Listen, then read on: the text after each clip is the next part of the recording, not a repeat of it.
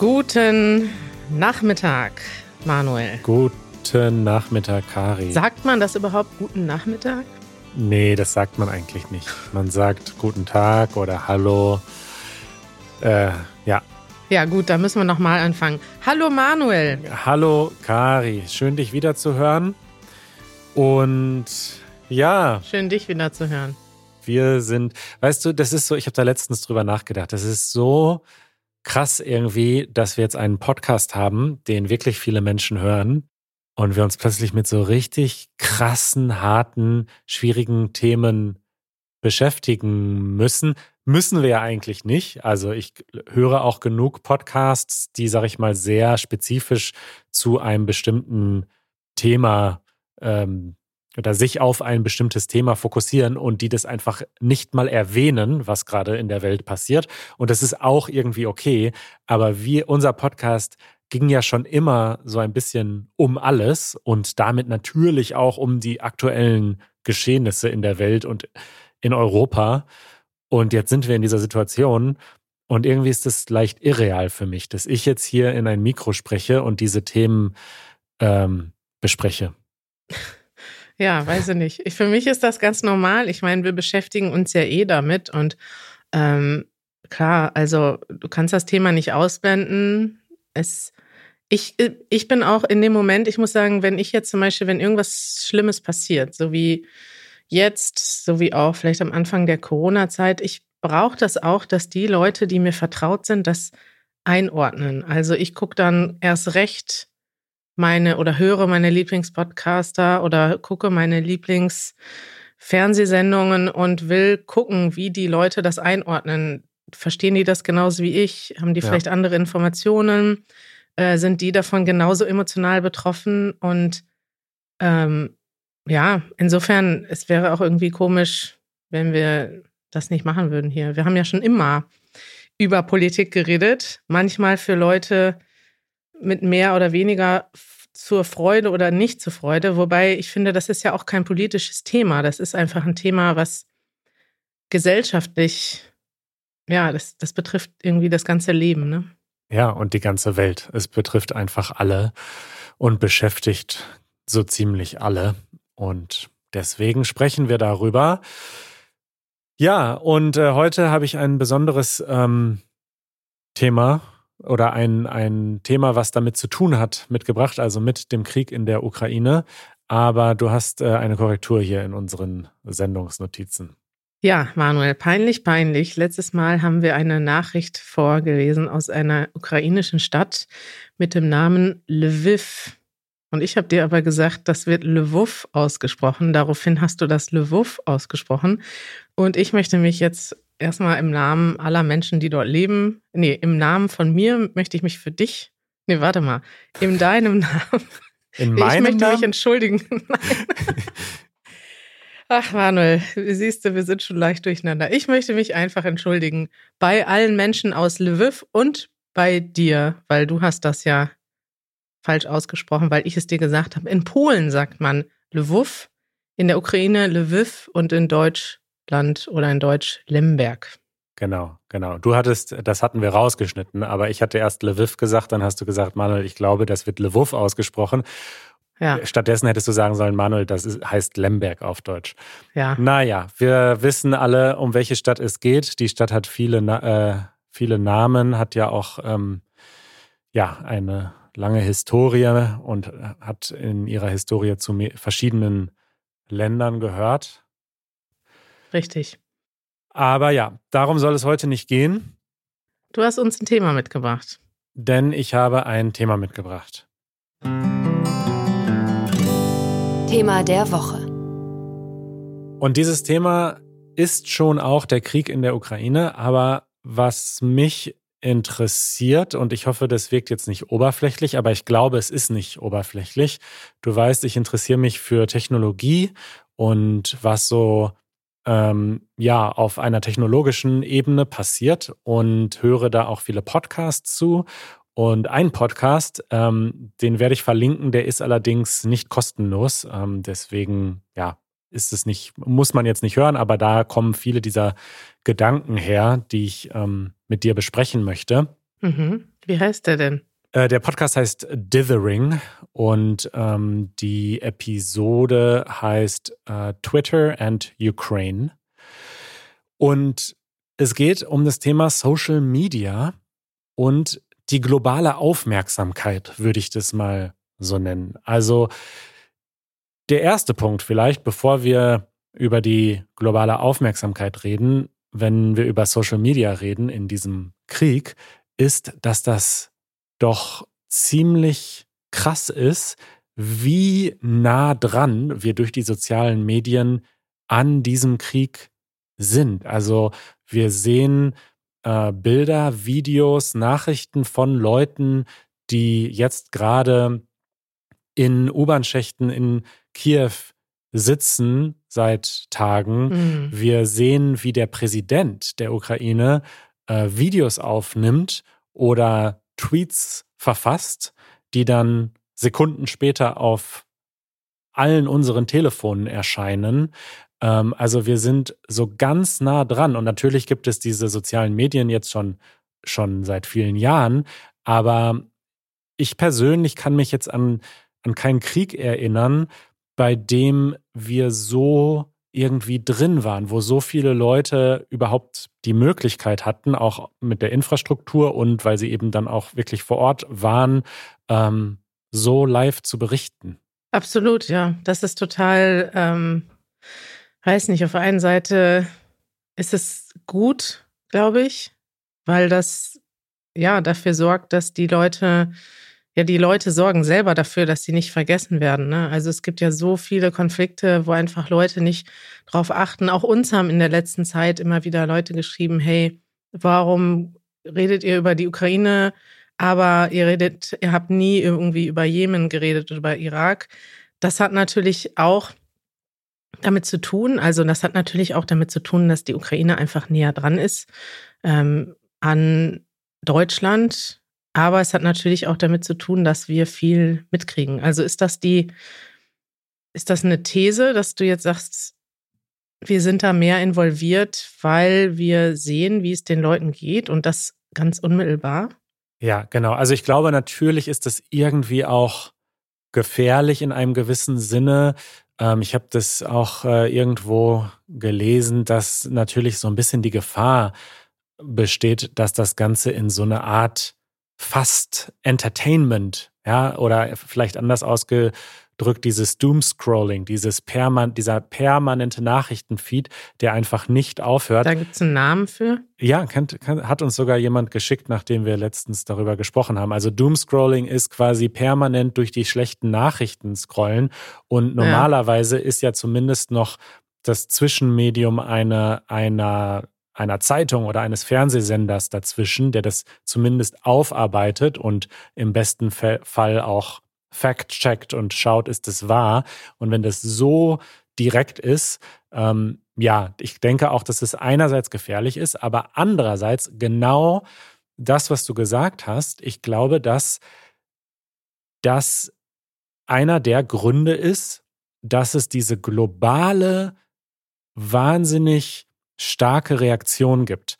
Also dass wirklich, ähm, ich glaube, dass diese, diese nie dagewesenen Sanktionen, die verhängt werden von der EU und von anderen Staaten und ähm, ja, einfach, dass es, dass wirklich jeder Mensch gerade gefühlt darüber nachdenkt und ja, Haltung bezieht und ihm das eben nicht egal ist, wie bei so vielen anderen Dingen und Konflikten und Kriegen und bei so vielem anderen Unrecht, das geschieht, wo wir oder wo viele Menschen das einfach ausblenden, weil es eben ja nicht nicht stark genug scheint, um irgendwie diese Aufmerksamkeit zu bekommen, dass das jetzt in diesem Krieg, der natürlich eine besondere Rolle für uns spielt, weil er geografisch nah ist und weil er durch diesen Angriffskrieg so, so etwas Neues ist, aber eben auch, weil wir so nah dran sind durch, durch die sozialen Medien. Ja, ich bin mir da nicht so sicher, ob das, ich weiß nicht, ob Leute in Brasilien oder Kolumbien oder Südkorea das so mitkriegen oder so nah daran sind wie wir, weil ich glaube schon, dass das eine spezielle Rolle spielt. Ich sehe auch zum Beispiel, wenn ich mit Justina rede oder anderen Leuten, also auch Janusz, das, was wir auch aus Polen mitbekommen. Polen ist auch ganz anders involviert als Deutschland. Und ich glaube, Deutschland ist auch anders involviert nochmal als Spanien. Ich weiß nicht, ob wir das alle gleich stark wahrnehmen. Genauso wie wir jetzt vielleicht den Konflikt im, im Jemen in Deutschland weniger wahrnehmen, als wenn man in der Nähe ist, als wenn man vielleicht in, weiß ich nicht, in Ägypten ist.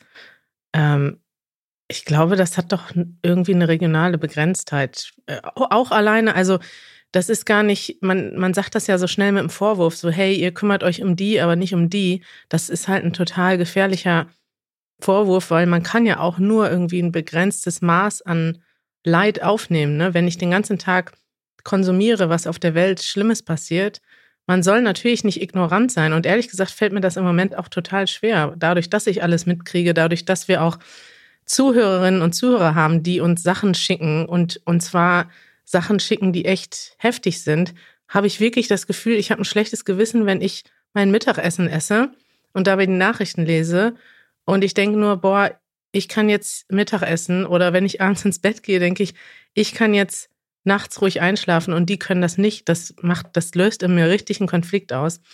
Aber wenn ich mir vorstelle, dass ich diesen Konflikt jetzt jeden Tag hätte, weil ich mich mit allen Konflikten auf der Welt gleich stark beschäftige, dann ist das ja psychisch gar nicht auszuhalten. Und deswegen, ja. weiß nicht, ist das, glaube ich, ein natürlicher Abwehrmechanismus, dass man sich mit manchen Sachen stärker und mit manchen weniger stark beschäftigt. Und ich glaube, dass wir uns jetzt mit diesem Konflikt sehr stark beschäftigen, weil es regional, also weil es nah an uns dran ist, weil wir Kontakte haben in die Ukraine, weil wir Kontakte haben nach Russland, wir vielleicht auch noch mal stärker als vielleicht andere Menschen, weil wir natürlich die Gefahr auch für uns sehen, weil wir auch Angst haben, dass vielleicht auch bei uns äh, eine Invasion stattfinden könnte, dass der Krieg sich ausweitet. Also all solche Sachen spielen, glaube ich, schon eine Rolle und nicht nur diese Zahlen Medien, die verstärken das natürlich noch mal, aber ja. weiß ich nicht. Ja, das kann sein. Also dieser Punkt oder dieser Vorwurf, ähm, warum beschäftigt sich jemand mit einem Thema, aber nicht mit einem anderen Thema, was womöglich noch schlimmer ist in gewissen Dimensionen. Ähm, dieser Vorwurf ist aus den Gründen schwierig, die du genannt hast. Äh, kein Mensch kann sich mit allem Unrecht auf der Welt jederzeit beschäftigen. Äh, und andererseits würde das ja auch bedeuten, wenn man das mal logisch weiterführt, dass man sich eigentlich immer nur mit der gerade aktuell schlimmsten Sache im Universum beschäftigen darf. Weil es immer, man kann immer noch etwas sagen, was noch quasi gerade dringender oder, oder heftiger ist. Ähm, mhm. Aber ja, ich, ich weiß auch nicht, ob ich diese These jetzt so hundertprozentig unterstütze. Ähm, ich glaube aber unterm Strich schon, dass diese sozialen Medien eine wahnsinnige Rolle spielen gerade. Allein weil eben auch zum Beispiel Journalisten zu einem sehr großen Teil natürlich auf Twitter abhängen den ganzen Tag und da auch, sag ich mal, ihre Quellen haben und, und ihre Informationen herziehen. Und wenn der Präsident der Ukraine auf Twitter ähm, schreibt, was er denkt und Videos postet, dann hat das einfach eine Einschlagskraft. So, ne? Und auch bei der UN-Vollversammlung, wenn die da so nah dran sind und, und quasi ähm, Nachrichten vom Handy äh, des Präsidenten der Ukraine sehen. Mhm. Gut, das sind jetzt keine sozialen Medien, aber das ist diese Nähe. Ne? Ich glaube, dass das schon einen Unterschied macht, als zum Beispiel äh, andere Angriffe Russlands auf ähm, die Krim oder in Syrien, wo das, ja, wo man so diese ganz nahen Quellen nicht hatte. Ja. Ja, ich weiß gar nicht, ob wir die damals ob wir die einfach nicht gesehen haben oder ob wir die nicht hatten, weil da, mhm. also das ist ja nicht lange her in Syrien, das ist ja, weiß nicht, zwei Jahre oder so her. Und ja. da waren ja auch Leute mit Handys unterwegs. Ja, ja, schwierig. Ich muss sagen, was also in dem Sinne positiv ist, das ist vorsichtig jetzt gesagt, weil es ist natürlich nicht in erster Linie positiv, aber ich glaube, das, also das jetzt zum Beispiel, ich, also ich bin wahnsinnig beeindruckt von den Ukrainern, wie sie kommunizieren. Ich sehe natürlich auch super viel Verzweiflung und es ist einfach, also wenn man, wenn man Sachen sieht, also wirklich das, was ich jeden Abend sehe, ich bin fast jeden Abend weine ich, weil ich Sachen sehe im Fernsehen, die einfach schrecklich sind, wenn sich da Familien an der Grenze verabschieden und die Männer zurückfahren, um zu kämpfen. Wenn ich von Leuten höre, dass sie irgendwie mit ihren Familien irgendwo im U-Bahn-Schacht sitzen, kein, nicht genug Essen haben, Angst haben, weil ihre Mutter irgendwo anders ist. Auch von Ukrainern, die hier in Deutschland sind, die uns schreiben, ich kann mir vorstellen, dass das kaum auszuhalten ist. Das ist ja schon für mich schwierig auszuhalten und ich muss mich bewusst, ich muss mir bewusst sagen, ich schalte jetzt ab, damit ich mich nicht damit beschäftige. Aber wenn deine Eltern da sind oder deine Oma oder dein Bruder, dann kannst du ja nicht abschalten. Das heißt, du bist die ganze Zeit ja. Irgendwie in Gedanken da. Du siehst aber gleichzeitig, dass hier das Leben ganz normal weitergeht. Und ich habe das schon auch bei vielen anderen Freunden mitbekommen, die aus Syrien kommen, die dann, die sind dann hier und in Sicherheit und zu Hause geht der Krieg weiter. Das zerreißt dich richtig innerlich. Und ja. jetzt weiß ich schon gar nicht mehr, was ich sagen wollte, Manuel. Mir geht es genau wie dir. Ich merke halt einfach auch, wie sehr ich mich nicht konzentrieren kann auf andere Dinge, weil es mich so einnimmt. Und ich habe wirklich keine persönliche Verbindung. Ähm, und ja, es ist unvorstellbar, wie das ist, wenn man dann eben sich selbst in Sicherheit bringen konnte, aber noch Angehörige dort hat. Ja, uns haben auch weiterhin viele Nachrichten erreicht ähm, und da wolltest du zumindest ein oder zwei nochmal erwähnen heute, oder?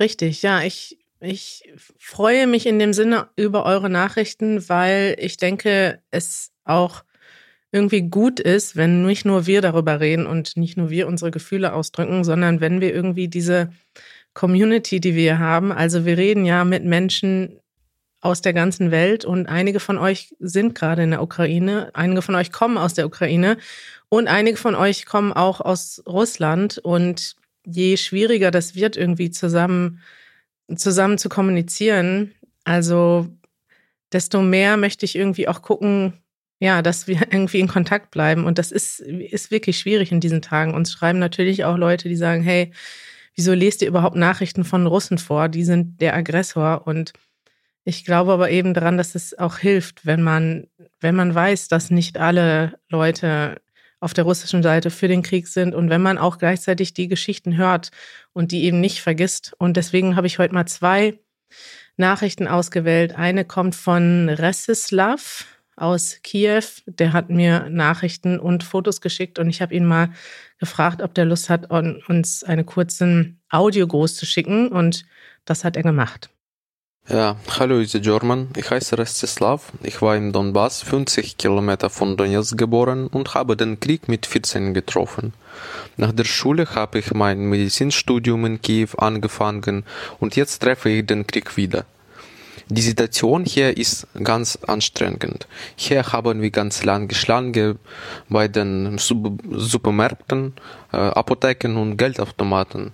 Die Lage in der Stadt geht darauf, äh, in welchem Stadtviertel man wohnt und nordwestlich bekämpfen unsere Armee gegen Besetzte. Und jede Nacht schlafen wir in Luftschutzbunkern und man hat immer gesammelte Rucksäcke mit Proviant und Klamotten. Und natürlich äh, hört man ab und zu Explosionen meine Bekannte und Freunde, die auf rechten Ufer Kiew sind, äh, erleben das ganz schärfer als ich. Zum Beispiel hat meine Bekannte zwei Tage im Keller verbracht. Und es ist ganz wichtig zu verstehen, dass Wohnvierteln werden in den mehreren Städten auch abgeschossen. Und abends und nachts steigern Angst und Luftalarme. Jetzt zu schlafen im eigenen Bett ist ein großes Luxus, würde ich sagen. Ja, aber die Stimmung des Volks hat sich von schrecklich zu begeisternd verändert. Und man kann dafür unsere Armee und Präsident Zelensky danken. Nur für drei Tage haben noch 100.000 Leute sich freiwillig in der Armee und Territoriumverteidigung beworben. Und Leute hier, einfache Leute, äh, überweisen Geldmittel für Armee. Mm, also, ja, mm, und ich bitte russisches Volk auf Straßen gehen und protestieren. Und nur die können verrückten Putin stoppen und vertrauen sie russisches Medien einfach nicht. Und natürlich zum Ende mm, danke ich auch alle Deutsche für ihre Unterstützung, Demos und Hilfe. Slava Ukraine. Ja, das war schon eine ganz eindrückliche Schilderung, wie es ihm im Moment geht. Also ihm geht es noch relativ gut, auch wenn er schon ja nicht äh, nicht mehr in seinem eigenen Bett schlafen kann und nachts im Luftschutzbunker übernachtet. Er hat sich ja auch, er hat auch gesagt, liebe Leute, bitte ähm, protestiert in Russland und wir haben dazu auch eine Nachricht bekommen aus Russland und ich möchte die auch gerne vorlesen, weil natürlich auch viele Leute in Russland nicht einverstanden sind und ähm, das ist vielleicht auch gut, das nicht zu vergessen. Ich habe eine Nachricht von Alexander und er schreibt, Liebes Easy German Team, vielen Dank für eure Haltung. Ich komme aus Russland und wie andere tausende Russen empfinde ich heute nur Angst und Scham. Wir haben diese Regierung nicht gewählt. Das, was heutzutage passiert, hat so gut wie nichts mit dem Volkswillen zu tun. Es gibt unglaublich viele Menschen in meinem Land, die genauso sind, genauso wie, wie ihr erschrocken, enttäuscht und verletzt sind. Wir wollen keinen Krieg. Eines Tages werdet ihr hoffentlich sehen, wie freundlich und friedlich wir sind. Und dann beschreibt er noch, wie die Stimmung um ihn herum ist. Und das ist dann auch schon wirklich erschreckend zu hören. Er schreibt, eine Freundin von mir hat gerade ihre Arbeitsstelle verloren, weil sie öffentlich ihre Meinung geäußert hat. Zwei meiner engsten Freunde haben gestern entschieden auszuwandern. Ich kann es mir kaum vorstellen, denn ich muss mich um meine alten Eltern kümmern. Was wird passieren, wenn ich sie verlasse?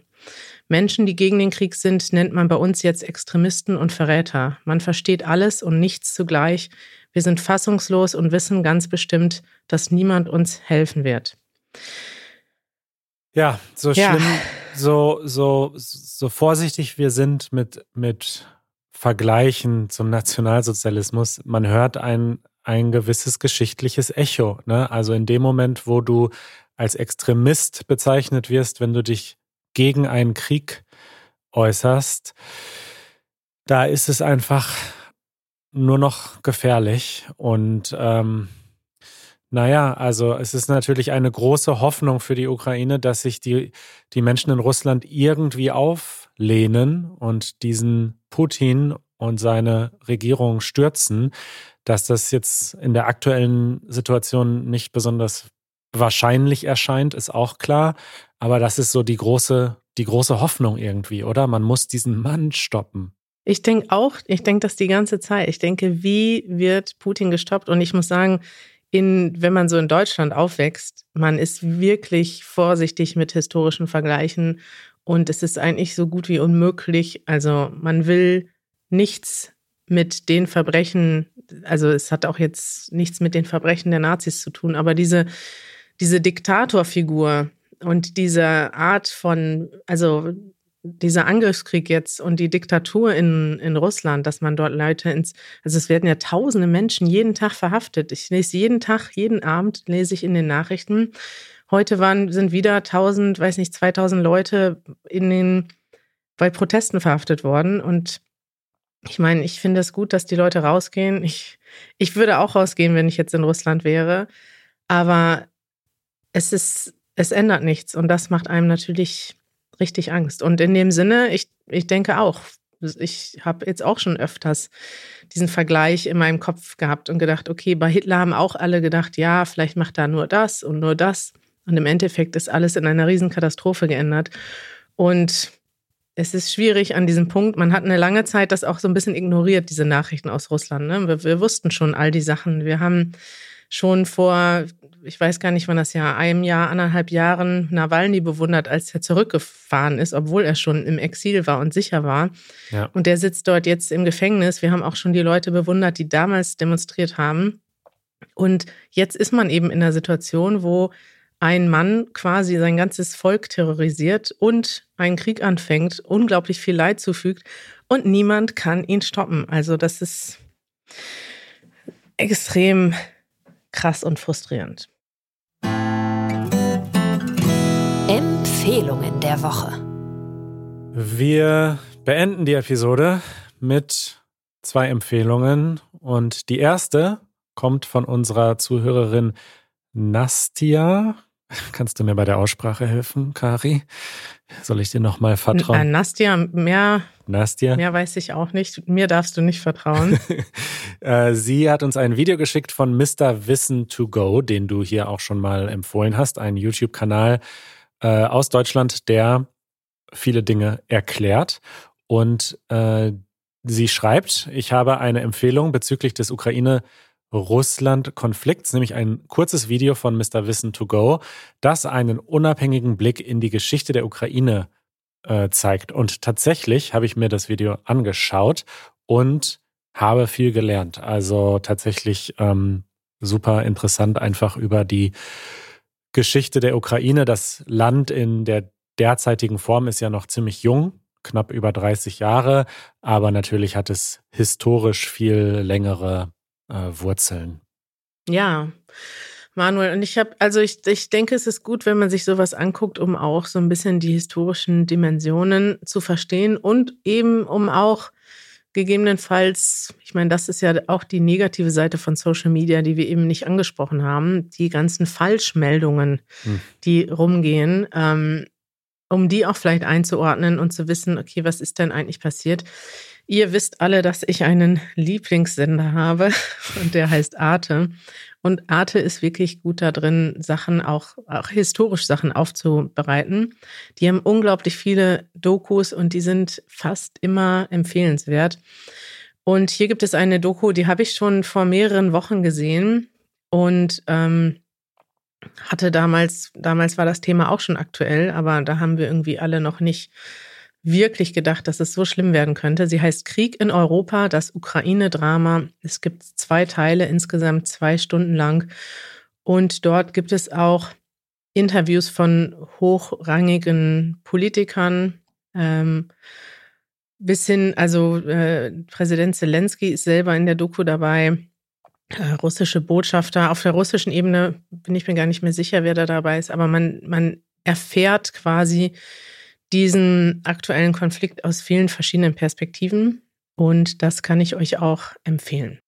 Ja, vielen Dank und ich würde sagen, wir mh, mm, werden, wie du schon vor einer Woche vorhergesagt hast, mit Sicherheit noch häufiger über dieses Thema sprechen. Wir werden auch wieder über andere Dinge sprechen.